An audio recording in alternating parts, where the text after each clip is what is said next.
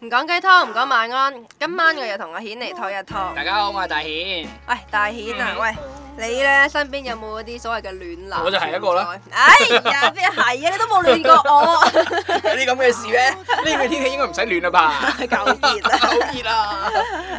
喂，係啊，嗯嗱，誒，通常咧啲人都係話暖男其實同綠茶男其實真係爭一線之差，或者係其實冇乜根本嘅區別嘅喎，即係你綠茶男點樣樣先？綠茶男，即係即係等於我哋女仔口中嘅綠茶婊咁樣樣咯。嗯哼，誒、喂，你不如你講下你哋男生睇法裏邊嘅暖男係點樣樣嘅？誒誒誒，即係點樣樣咧？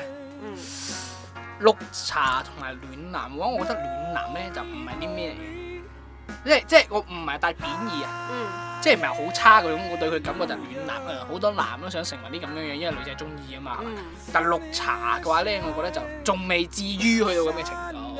咁當然綠茶片咧，包括戀呢一種技能啦，一定要成為一個綠茶男，首先必定要成誒、要要要有一種技能就叫戀，嗯，明即係講殺網嗰啲漁夫，就對每一個女仔都咁好，咁唔係幾好咩？咁男就好似仔綠茶婊咁啊嘛，綠茶婊係對每一個男嘅都去殺雕噶嘛，係咩？係啊，嗱調轉嚟啊嘛，一個攻一個受咁啫嘛，喺我印象裏邊咧，其實暖男都算係嗰啲比較有家教嘅人啦，即係好好識禮貌，好識得照顧女仔啦，好温柔啦，咁樣樣啦，誒呢樣嘢大部分男仔對女仔都係咁樣樣嘅。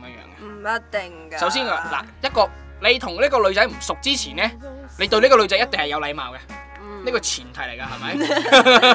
一定有禮貌，一定係斯文嗯㗎，你冇理由唔識佢，無啦啦就爆個粗口出嚟，第一見見面，唉喂咁嘟嘟嘟嘟嘟嘅啊，我個名叫做嗯唉邊嘟使咁拘 緊啊，係咪先？你就咁叫我。咩咩咩咪得咯，哎嗯誒嗰個話冇理由成口粗口噶嘛，都會好斯文。哎呀你好啊，我叫大顯啊，啊我我叫咩咩顯，啊叫我大顯得噶啦，係係係啊，跟住遲下遲下先爆粗噶嘛。即係咧嗱，我但係如果你係温柔嘅話咧，我覺得呃嗯睇下點樣樣咯。每一個男人對女嘅都應該温柔吧。誒、有啲係特別暖㗎，真係唔例知如道特 啊，別戀，我咁保證你對一個女嘅特別戀咧，就只一種原因嘅，佢冧你嘅。肯定係嘅呢樣嘢，食硬㗎。譬如咧，即係誒同你撥頭髮啦，即係佢好留意你啦，即啊哈係同你撥下頭髮啊，啊哈或者啊哈或者你冇帶紙巾，佢就會揞啲紙巾出嚟攞埋出嚟誒俾埋俾你你啦啦，誒同埋嗯嗱見到你到嗱就我會下一著個覺得咧就係點咧衫啊嗰啲咁樣樣，俾紙巾咧係冇事嘅，我都經常成做呢啲嘢噶嘛。見到女仔成頭汗，俾張紙巾俾佢，呢啲係禮貌，我覺得係禮貌，正常正常禮儀嚟嘅。但係佢頭髮亂咗，你幫佢撥，你係做硬招啦。凍嘅話着衫，你俾件衫佢着，甚至俾埋件衫俾佢着，唔係替佢着衫，俾件衫佢着，你做硬招嘅實。你覺唔覺？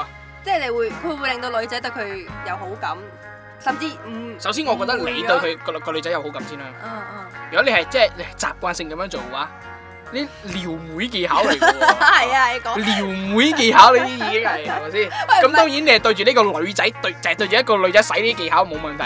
如果對住個個女仔都咁樣樣咧，男仔睇你唔起啦真係，木嘴 啊，嚼晒啲嘢咁留翻啲粗嘢我哋嚼咯喎，個個你都撩，留翻啲俾我哋撩 好喎。喂唔係啦，我覺得撩妹呢個定義咧係首先你要靚仔先得㗎嘛啊。靚仔先啦，嗱，如果如果唔靚仔，即係靚仔嘅話，晨早就到手啦，係咪？如果唔靚仔，先至淪為呢、個呢、個備胎或者係暖男依家個行列㗎啦，我覺得係。嗱我我唔知呢個戀呢個字咧係係相對於邊一個方面嚟嗯講嘅，係相對於女仔嚟講。誒咁樣樣好亂，你一個男嘅會覺得呢一個動作好亂咯，因為嗱你要表達關心其實有好多種方式喎，有啲比較難，唔係有啲比較比較硬，有啲比較軟咁啫嘛，就好似你識撩妹嘅話，凍啊着翻件衫，凍親你，好心痛啊嘛，係咪係咪先係咪先？好心情噶嘛，係嘛但係有一種咧就係嗰種咧，即係誒好硬心軟嗰種，喂凍啊，着翻件衫啦，好普通先呢啲。嗯好普通。你中意？邊一種先？我中意你直接同我着衫。 所以仲要等你講咩做果然咧？係俾人撩得好多喎，真係你呢種係咁感覺啊！直接幫佢着衫係嘛，好霸道啊！係連啊，凍都唔講啊，着衫你做咩你？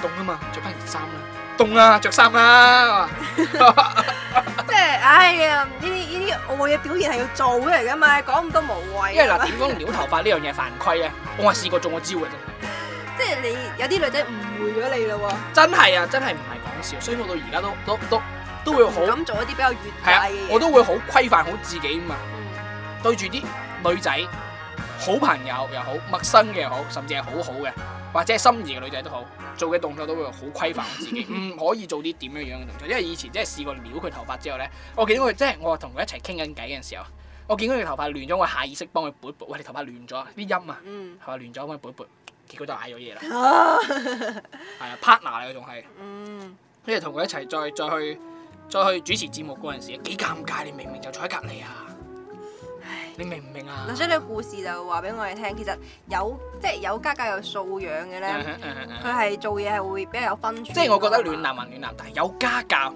有家教、有修養嘅人咧，一定唔會係暖得特別犀利嗰種人嚟嘅，因為佢知道點樣樣去去去去同女仔保持距離啊嘛，嗯，保持距離唔會唔會令到女仔因為自己嘅某啲過過火嘅行嗯為嗯而覺得而而而搞啲咩誤會出嚟啊嘛，係咪？係如果你係中意一個女仔啊嘛，係咪？嗯你係就咁想亂佢一個嘅，你係掩飾唔到嗰啲嘢係。哦就好似打個比喻啊，你同一個另一個女仔咁，我中意個女仔，我唔中意你嘅，大家都着件啊十幾度着件背心出街，到我着翻件衫啦，做乜佢仲唔笑嘅？奶奶，咦奶奶， 型啊！好感動下喎，係咪係唔同噶嘛？係嘛？對住 friend 同埋對住心儀嘅女仔，即係點樣樣咧？嗯我個我個人認為好直觀兩種睇法嚟嘅。第一種，你見到心儀嘅女仔着咁少，哎呀好心痛啊！着咁少，點解我 friend 着咁少？傻仔嚟嘅，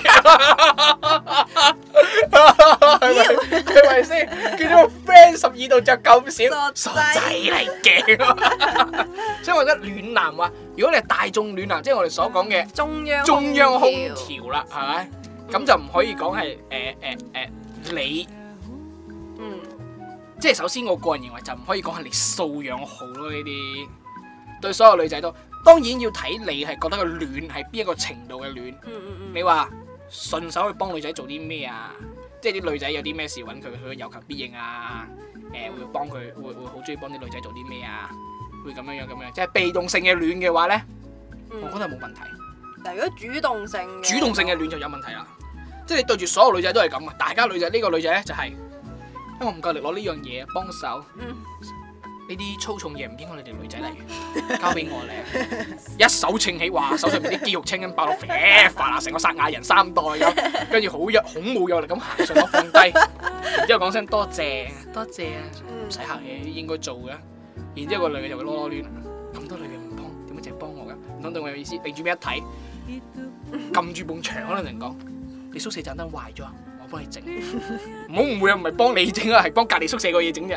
哦，原來佢哋個個女仔都係咁嘅，渣男係咪先？係咪？即係其實女仔都係會咁樣覺得咯。係會覺得綠茶男啊、渣男啊，就係佢唔會特定對某一個女仔特別好，佢係將佢係將自己所有女仔都特係啊，都佢係用氹自己女朋友嘅口吻去同所有女仔咁樣講。咁就搞。唔清啦。咁你究竟係對人哋有意思咧，定係你咁樣樣咧？嗯，其實咧，我大學有個 friend 咧嗯係就即係關係幾好啦，男仔嚟嘅。嗯哼，佢咧就對佢個人好温柔啊，對温柔嗯個個女仔都好好啊。但係我哋好啲嘅女程度仔咩先？就係咩都幫咯，同埋講嘢就哦好為你着想咯，哦咁樣樣咯。你知唔知最緊要係為你着想呢樣嘢？為他人着想，其實係啊好多人都會都係都係咁樣樣噶嘛，係啊係啊，唔想麻煩人哋啊，做啲咩事先方便人哋先啊，呢啲係個個人都有同埋啊。好誒，仲有就係好中意讚美你啊，啊！好中意讚美你啊。嗱，其實你想判斷佢係咪係咪係咪渣男，係咪啊暖男，係咪中庸調好簡單。你睇佢對住男仔係咪咁得啦。如果佢對住男仔都係咁嘅話，哦，呢個人成得心交 啦，真係就好似講你今日個妝化得好靚，好精緻，嗯我好中意。佢唔可以對住男仔講或話。者對住個男仔講，你今日頭紮得好 型，好適合你嘅個性，同埋你件衫好 casual，咁又唔同喎，天啊，我覺得男仔之間唔會咁樣講嘅。我覺得會覺得佢係好甜舌滑賣乖，呢第一定係做公關嘅人嚟嘅。係係係，即係即係你你對住個女仔講呢樣嘢好重，我幫你 攞。對住個男仔講 好重喎、我同你一齊攞。喂，咁冇問題嘅，我覺得係。我覺得冇問哦題，只不過你讚美嘅方，即係你你你戀嘅方式有啲怪咯。對住 女仔， 男人對住女仔其實係一種天生嘅温柔，我覺得會係，嗯即係將所有嘢都會會會好柔啊講到。嗯嗱，大家都係幫咁，對男對女嘛，呢樣嘢好重，我幫佢攞啊。男嘅話，誒、一齊啊，誒扮乜鬼嘢先得㗎， 懶又型，係咪先？咁啊係。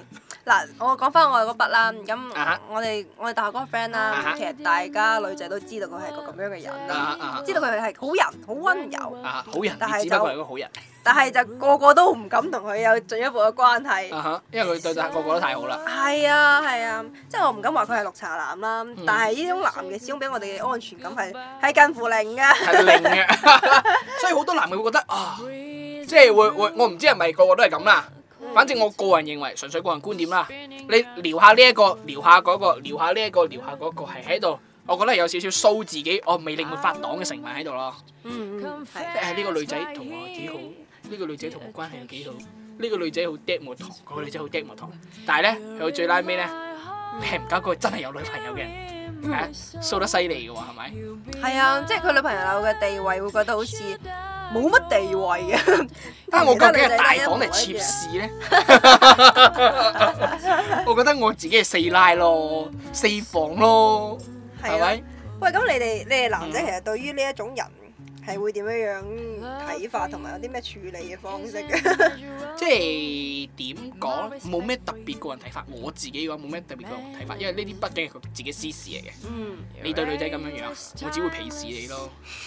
即係等於我因為哋。人係冇特別，冇冇絕對好，絕對壞噶嘛，係咪？嗯佢係一個暖男，大前提佢對所有女仔都一樣咁樣樣，一樣咁花心，但係佢好為兄弟着想，呢就係我同佢成為朋友嘅一種理由啦。即係兩面睇咯係兩面睇咯，你唔可以因為佢係一個暖男，我唔同佢 做 friend。係咪咁世界上好多人你死晒喎。我以為你哋會好，好即係好抗拒呢種人咯。 我又唔係女，我抗咩拒佢咧？唔係女嘅女嘅其實唔一定會抗拒㗎。啊，女嘅唔一定係抗拒嘅。係啊，只不過係男嘅，當佢成為咗，即係佢會係你嘅潛在競爭對手啊嘛。你點知佢會唔會有一日戀到你中意嗰個女嗰度嘅啫？係喎，我點解估唔到呢一點㗎？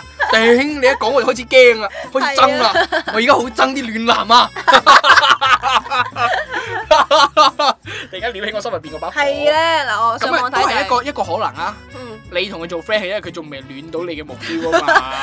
你到你嘅目標，你係反面㗎啦。即係點解嗰邊火燭你你你會你會冇咩無動於衷咧？誒，成個街口先到我屋企驚無咩瞓個覺先，點知你一攤落上同你講，喂，燒到隔離屋啦，頂，報警啊喂！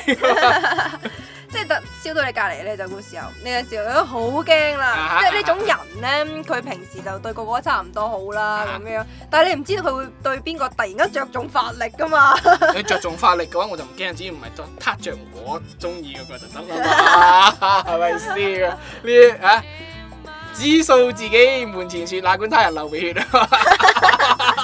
呢種心態唔值得學習㗎，因為咧誒、個人認為咁啦，你真唔真係個暖男，就首先就在於佢有冇撩中你中意嗰個啫。如果你係佢係撩中你中意嗰個。我話知你同宿舍好兄弟，一條底褲兩萬着 啊，冇面俾係咪？叫女哼咁大前提就係知道，嗯就係、就係即係話大前提就係人哋知道你係中意個女仔先啦，係咪先？嗯，佢呢種人咧有好多情況就係永遠都唔表態咯。唔係即係我打個比喻啊，嗯嗯。我中意個女仔，但我唔出聲，冇人知，咁你撩中咗佢，有怪唔得人㗎 係嘛？有冇標冇有冇標價冇落咁訂又係咪？係，係係咪？跟住你話嬲人哋，嗯我唔想同佢做好朋友，點啊？佢撩咗我條菜，你條菜，佢撩咗我以後條菜，嚇、你以後條菜喎，係啊，我中意咗佢咁好所耐以㗎。所以解決方法係你要啊先同佢講明咗嗱，呢個呢幾個你唔好呢個搞啦女仔咁，我亂咗，你唔好亂，你燒佢我就 燒你，你亂佢我就燒你， 連人帶床燒。係咯。嗱咁對於女仔嚟講咧，其實女仔對於暖男其實抗拒即係好難抗拒得到㗎。點解呢因為女仔都係有一種需要被呵護嘅心理啊嘛。你無論點樣女強人都好但啦。我見過啲女仔中意呵護人多㗎喎，啊，即係我我以前有睇過有有睇過一份研究，啊嗯，就係哦，佢點係母性嗰種感覺。啊就係唔係佢係佢係咁樣樣嘅，嗯嗯有用㗎嚇，硬貨嚟㗎呢啲係。嗯一個喺屋企，如果係佢係一個大佬嘅話咧，嗯佢係屬於嗰種長期被呵護嘅狀態，嗯即係佢潛意識入邊咧，如果佢要發展一段感情嘅話，佢係希望自己處於一個呵護人嘅狀態。嗯嗯，即係呢個時候，如果你係把一種被呵護，即係細路仔嗰種啦，激發佢母性咧，成功都大好多嘅。嗯，另一種就係、如果佢喺屋企處於咗家姐呢個位置咁咧，即係長期會管住啲細佬妹嘅咧，哦，佢想喺感情入邊會處於一個被呵護嘅位置。呢、個時候你管住佢得噶啦，哦，即係佢平時同人講啦，多謝呢句話，天冷啊，着衫啊，唉，細路仔咁。但係調翻轉頭喺感情入邊佢講，天冷啊，着衫啦，唔好凍凍親好唔好？調翻轉頭話佢，啊啊啊啊，誒，即係話佢如果一個人佢長期處於係女強人嘅模式嘅嗯話，佢係會更加希望有人會罩住佢，即即係有一句，話講得啱㗎，誒、嗯嗯，一物治一物唔定，係唔係唔係，嗰句話寫得幾靚嘅係嗯，一個誒、呃你想要得到一個入世未深嘅女仔，就要帶佢睇盡世間繁華；你想得到一個經歷滄桑嘅女仔，你要帶佢去遊樂園坐旋轉木馬，嚇，係咪寫得好靚呢句話？哦，好似係我表達得有啲差可能，嗯，即係 即係你要點樣講好咧？滿足佢未去過嘅世界啊冇錯啦，滿足佢未未未失去咗嘅或者咩嘅嘢。嗯，佢缺失嘅嗰一部佢分，長期處於呢一個十幾年嚟都管住人嘅狀態，你試下有人管下佢你，要激發佢啊嗰個我未試過呢種感覺未試過嘅嘢，係冇呢個對白係咪好？刺激 嘅。呢種感呢呢個對白係咪好熟啊！係啊係啊，我從來未試過咁嘅感覺，究竟點解會咁嘅？OK，講翻暖男個部位，扯得有啲遠啦。唔係啊，我覺得呢個話題幾得意啊。呢、個呢、個如果係咁嘅話，我哋可以開一期嚟講直接。嗯，但係今日講翻暖男嗰部分先。係女仔點解會對暖男係唔抗拒咧？我覺得女仔其實佢係骨子裏有一種需要被呵護嘅感覺咯。嗯嗯嗯誒、無論邊個對你好，係啊，女仔好容易諗咩噶嘛。如果你一個人嗯嗯對你特別好嘅話，你就會開始覺得誒對佢有好感。呢個咪即係綠茶婊嘅調轉方式， 嗯，即係佢綠茶婊就係會喺會喺男男仔面前會扮柔弱啊，嗯佢激發男仔嘅保護欲。其實我覺得都係互雙方去滿足對對方嘅要求 咯，咁樣。所以我好希望見到有冇啲綠茶婊同埋個暖男精一齊 喺埋一齊，大家喺度互暖啊！哦 哇，好精彩啊！咁樣樣會唔哇，係， 我覺得佢哋唔係相吸而係相斥嘅，上情 即係大家嘅套路， 啊套路都差唔多套嘅。路未見過咩？ 誒唔係可能高套路啊手過招啊，打戰幾廿個回合咁咁樣究竟點樣為之輸贏先咁 ？OK，講翻嗰度先，點樣樣為之會係骨子嗰種呵護感？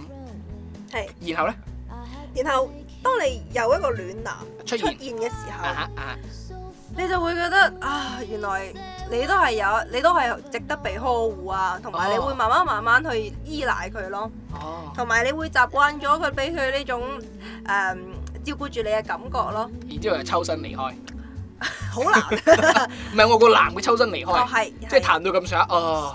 呢呢一面熟咗啦，呢一面熟咗，就好似啊 燒烤，呢面熟咗反翻佢先，燒下一邊。又唔話又唔係話誒唔好玩，只不過係暖男其實佢有好多嘅誒、呃、選擇咯。 啊誒、佢可以成為好多人嘅備胎，佢亦都可以將好多人成為佢嘅備胎。 哈！咁嘅話，即係即係即係點咧？咁佢始終都係條備胎，或者佢係一條始終，唔係佢係一部始終需要備胎嘅車，你明唔明啊？嗯，然後咧，即係即係點講咧？一部你時時刻刻都需要備胎嘅車，係一部點樣樣嘅車？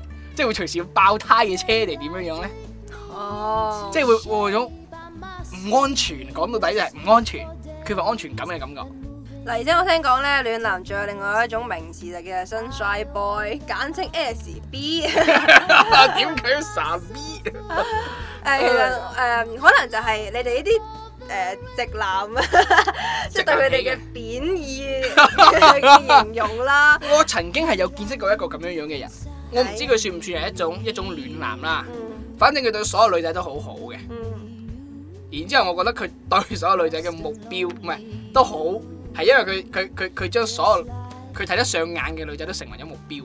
哦，好賤啊！我覺得咁樣我樣。唔知佢係咪咁樣樣啦，因為我係見過佢幾次撩妹不成反被謝嗰 種感覺啫點樣反被者？嗱嗰陣時我同佢搭同一部巴士，嗯翻學放學嗰陣時。嗯佢係坐喺一個位上面，一個位記住係一個位啫，佢自己一個坐喺一個位度。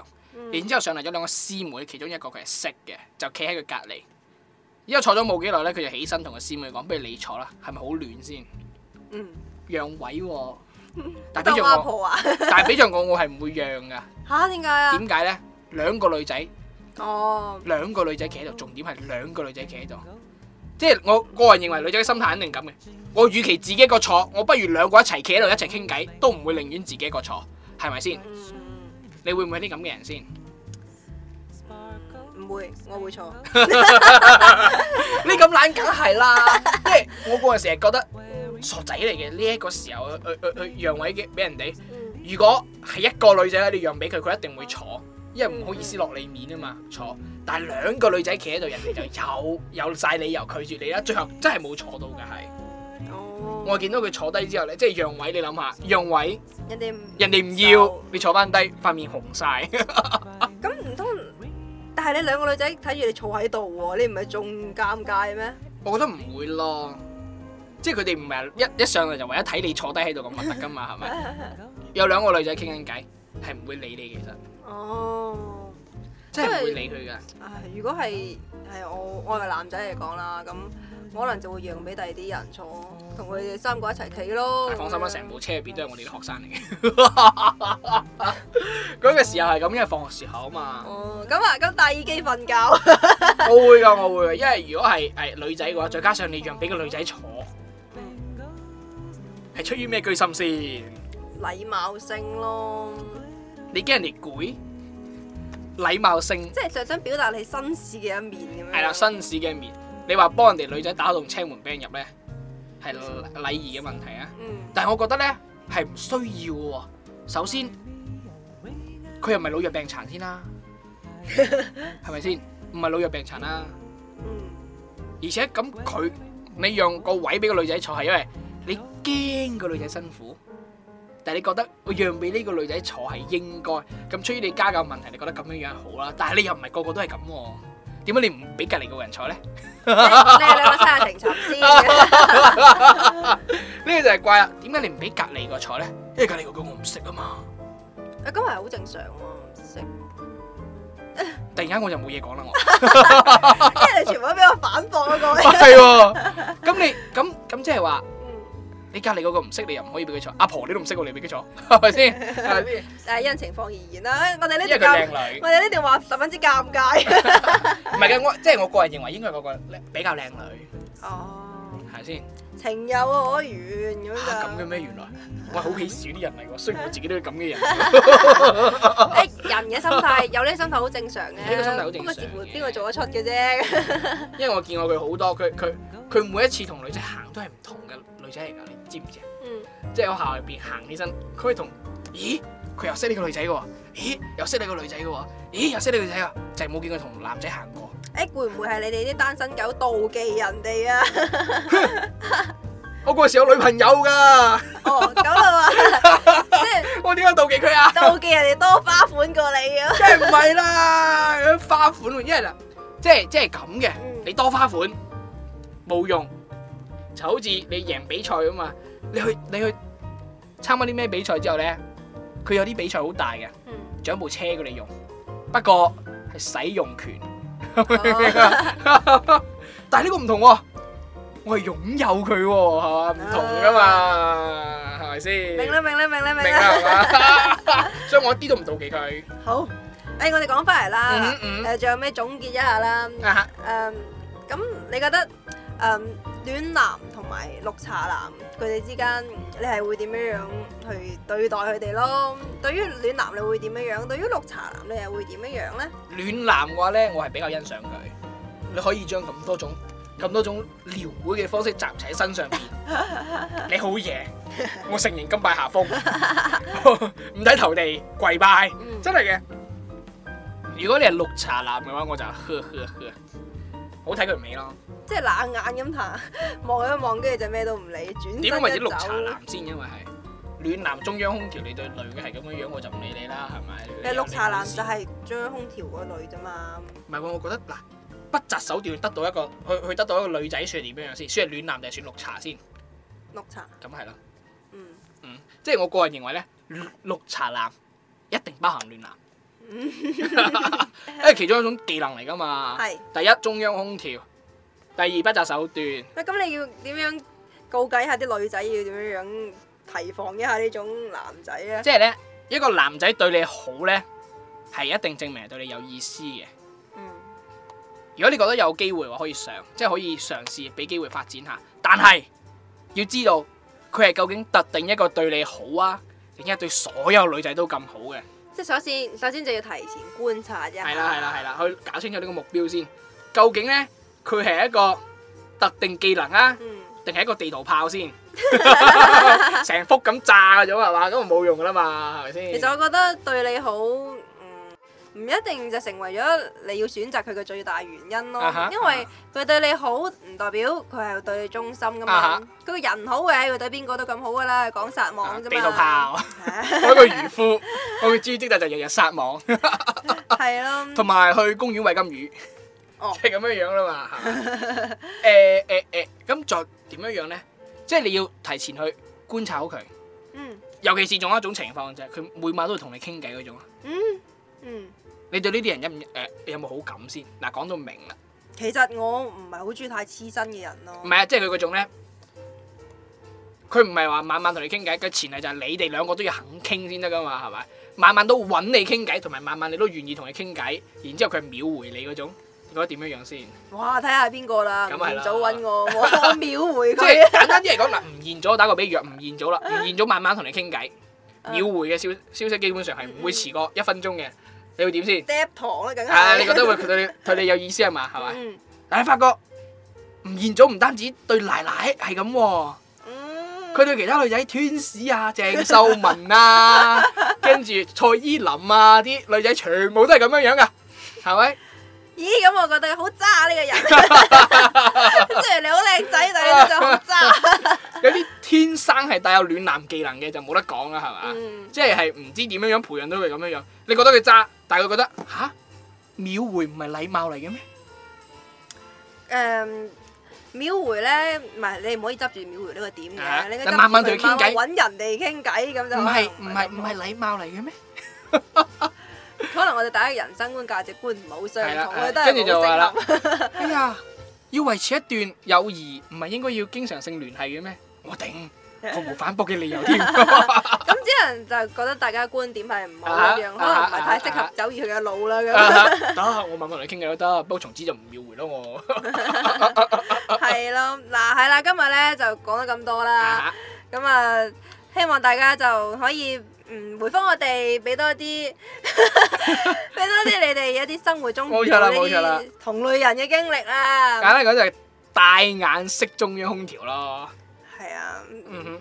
誒有夠坡嘅話，你識鬼佢 添，你你唔好再受佢哋嘅庇蔭 啦，你要走出嚟冇錯冇咁錯樣。 因為你要覺得冇空調嘅世界其實都幾好 噶。係不過呢個講玩笑咩咁熱嘅天氣 冇空 係調，啊，我覺得呢幾日我條病都係空調俾 俾我。我㗎。 唉，冇啦，好啦，咁嗯今日節目真係講到呢度先啦嗯哼，我哋下期節目見啦，拜拜。